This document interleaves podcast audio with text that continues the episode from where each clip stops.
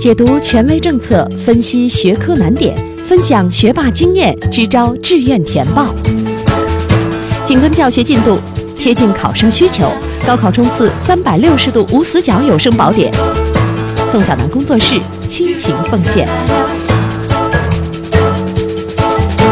欢迎收听由宋小南工作室制作的升学 FM，我是宋小南。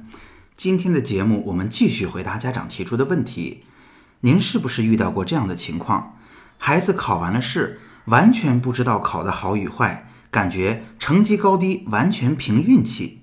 您是不是也遇到过？等考试成绩出来之后，怎么也找不到问题所在？如果想要把知识补齐，完全不知道从哪儿下手的情况呢？现在啊，孩子正在完成第一轮的总复习，孩子的状态正常，应该是跟着老师的节奏，按部就班，埋头苦干。这其实是个很好的状态，但在大多数情况下，我们容易忽略一个问题。这个问题就是，成绩并不因为我们完成了哪些事情，或者说我们完成了多少工作量而提高。我们需要去思考一下，除了完成这些任务之外。第一轮总复习的背后，我们到底要完成一个什么样的目标呢？我们节目的听众当中，可能还有很多人对我不太了解，我在这儿也碰巧介绍一下自己。我呢是山东省实验中学两千级实验班的学生，然后高中呢参加了化学竞赛，被保送到了南京大学的化学系，然后在南大呢念书念的也还不错，又被保送到了中科院硕博连读。可以说，在高中阶段的学习还是有一些心得的。那在高中阶段也曾经运气不错，做过一回庄啊，考过一次年级第一。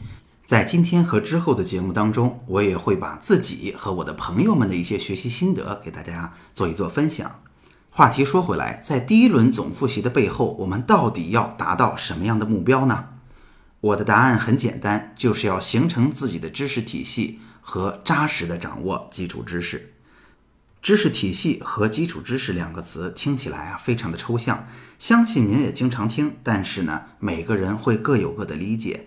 那今天我会给大家解释一下，他们到底是什么意思，怎么做才算是形成了自己的知识体系和扎实的掌握了基础知识。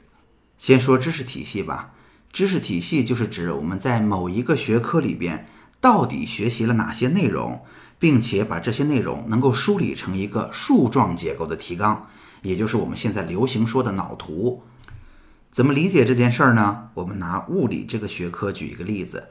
物理学啊，其实非常的典型，它是一个纯粹的理科，很多同学会觉得学起来非常的吃力。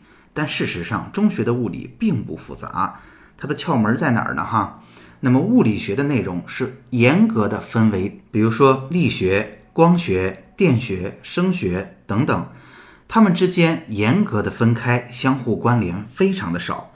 所以，当你有一个严格的属于自己的物理学的体系的时候，你会发现遇到一道题目，你只要去寻找它所在的章节，确认这个章节里边要用到哪些的模块和公式，并且在这个模块和公式下，它到底属于哪一个典型的模型。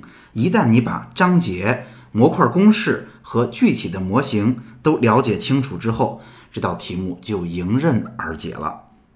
那许多以记忆为主的学科，包括生物啊、化学呀、历史啊、地理啊，更是如此。能够形成自己完善的知识结构，在这些学科的学习当中，就会形成巨大的优势。那做到什么程度算是形成了很好的知识体系呢？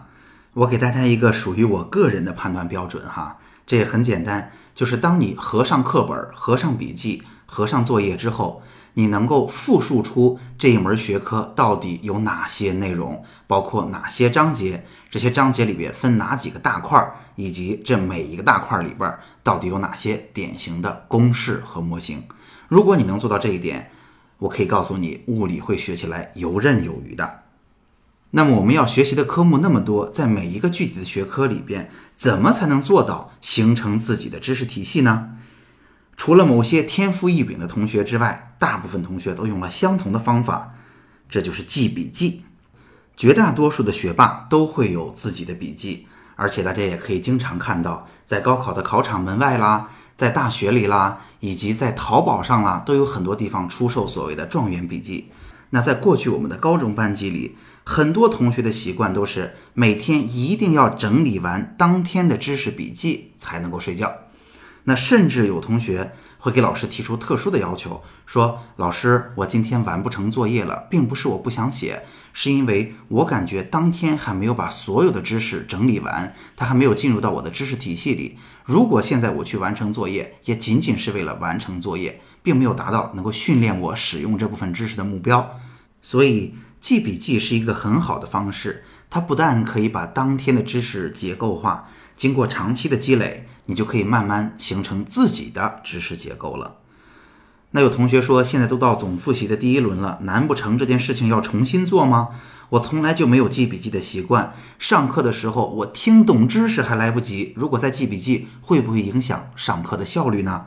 我想告诉大家，我们完全没有必要从零开始。如果你没有这样的习惯，你完全可以借一本优秀的笔记来借鉴，复印一下班里的学霸同学的嘛。拿到这些笔记本身并不能让我们的成绩得到提高，最重要的是还是要把这些知识印到脑子里，加入自己的理解，并且慢慢的把这些知识形成属于自己的结构。如此一来，我们就能够渐渐的形成自己的知识结构了。那下面我们再来说说基础知识，基础扎实到底有多重要呢？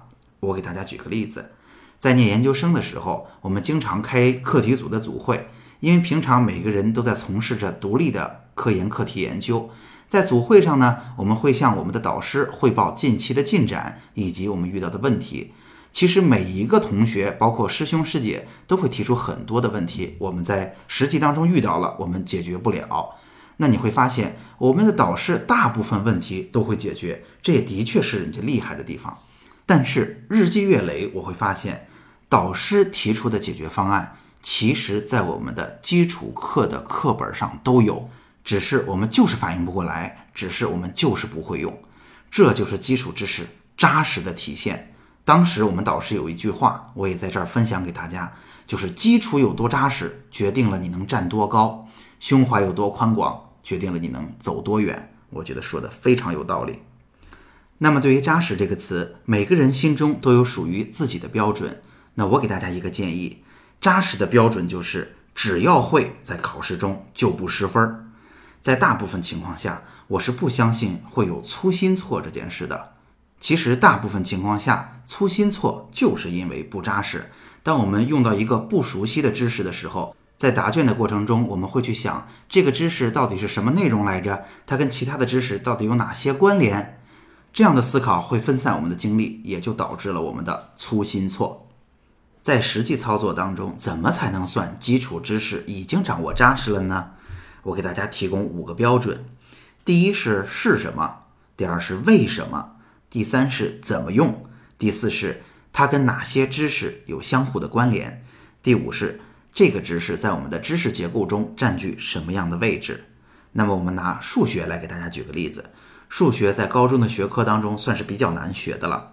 比如说立体几何，我们看到一个定理，它到底是什么意思？这就是是什么？它怎么去证明？这就是为什么？那它能够怎么使用？也就是说，它常出现在哪些图形当中？它常见的辅助线有哪一些？它到底跟哪些知识相关联？它是不是可以跟一些三角函数去做关联？它是不是经常出现在一些二次曲线的题目当中？以及它在我们的知识体系当中，它是属于四面体呀，属于正方体呀，属于哪一部分？当我们把这五部分都弄明白之后，我们就是对这个知识掌握的已经非常的扎实了。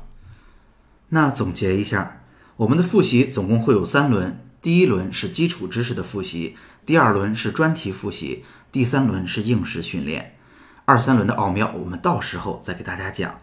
第一轮的复习仅此一次，是查漏补缺的好时候。这时候我们更应该重视形成自己的知识体系，扎实的掌握基础知识。只有知识成了体系，我们出了问题才会知道问题在哪儿，才能有的放矢。解题的时候套路才会更有迹可循。只有把基础知识掌握扎实，我们才能真正的在高考当中把分儿把握住，同时才有机会触类旁通。欢迎您也来升学 FM 提出自己的困惑，也欢迎您把自己成功的经验在这儿分享给更多家长。升学 FM，让我们在孩子升学的日子里相互陪伴。我们下期见。